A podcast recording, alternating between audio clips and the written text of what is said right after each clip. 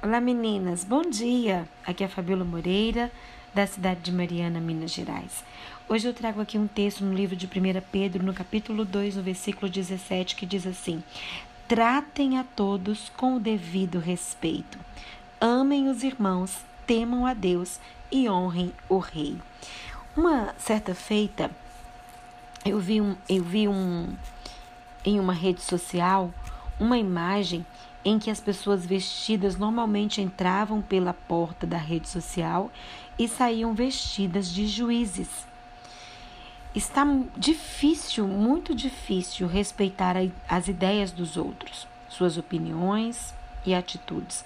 Parece que o advento da tecnologia nos tornou mais insensíveis, por isso as pessoas sentem-se no direito de falar o que pensam sem se importar com o sentimento dos outros. Uma coisa é ser verdadeiro, outra bem diferente é falar tudo o que pensa, sem filtrar, magoando quem está ao seu redor.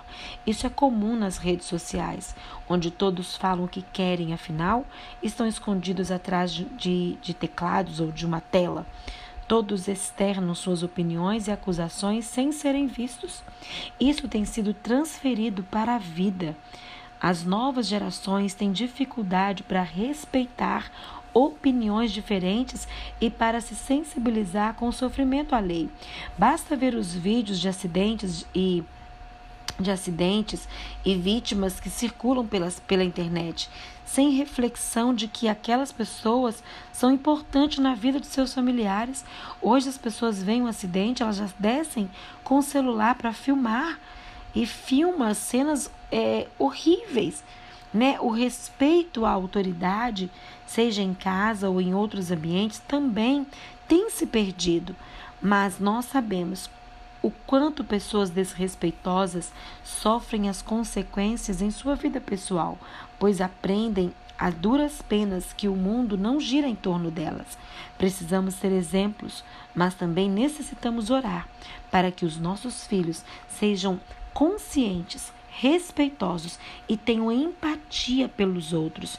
Isso será essencial no decorrer da vida. Porque esse versículo que nós lemos, ele nos, nos, nos chama a essa responsabilidade. Tratar as pessoas com devido respeito. Respeitar o próximo é algo que devemos fazer com frequência. Afinal, quem se dá o respeito, sem dúvida, recebe também. Quando tratamos as pessoas com falta de respeito, estamos não só errando com elas, mas também contra Deus, pois o Senhor não aprova esse tipo de, de injustiça.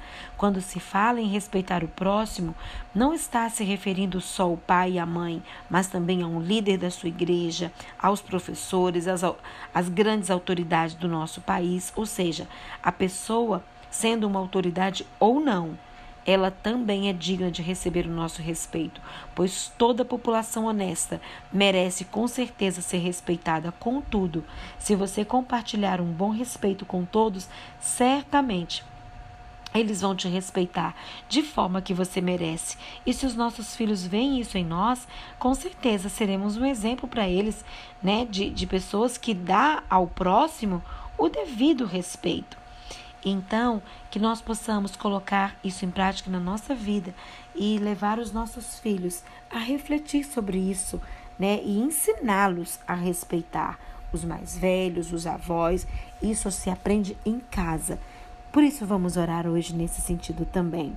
Senhor, eu te peço que os nossos filhos sejam respeitosos, conscientes da dor e dos sentimentos daqueles que os rodeiam Oro por isso hoje, Senhor, e que possamos ser o exemplo de pessoas que respeitam o sentimento dos outros, que respeitam as autoridades, que respeitam os mais velhos. Nos ajude a ser esse exemplo e nos ajude a ensinar os nossos filhos a isso, Pai.